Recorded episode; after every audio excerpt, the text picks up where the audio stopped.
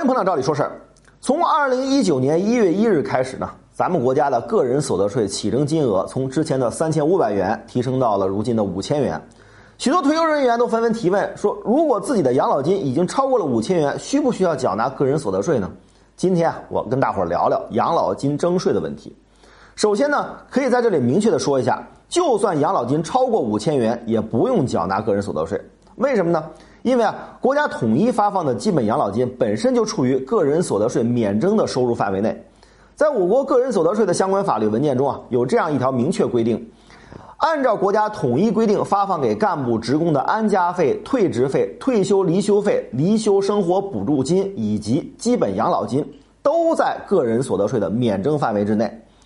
简单来讲啊，只要咱们老百姓的退休金是按照国家规定由社会一块儿发放出来的。就是不需要所得人员缴纳个人所得税的，所以说养老金的多少并不影响个人所得税的缴纳。其实本身领高额养老金的退休人员就不多，五千元以上的也是少数。不过呢，大家要把按照国家规定发放的养老金和退休人员的所有收入区分开，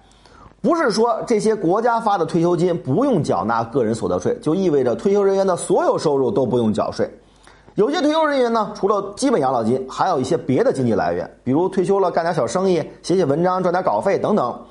该缴纳的税款还是要一分不少的及时缴纳。还有一点就是，如果退休人员不是通过退休后再就业所取得的收入，而是通过比如说投资理财、房屋租赁、股票盈利啊，乃至于彩彩票中奖啊等等这些方式获得的收入，也需要按照相关法律的规定缴纳个人所得税。这不能与国家的基本养老金相提并论。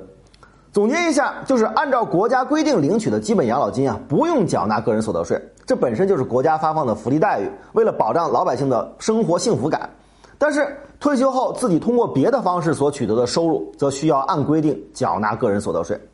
好了，关于这个话题呢，我们就先聊到这儿。如果你有什么疑问，欢迎给我们留言讨论。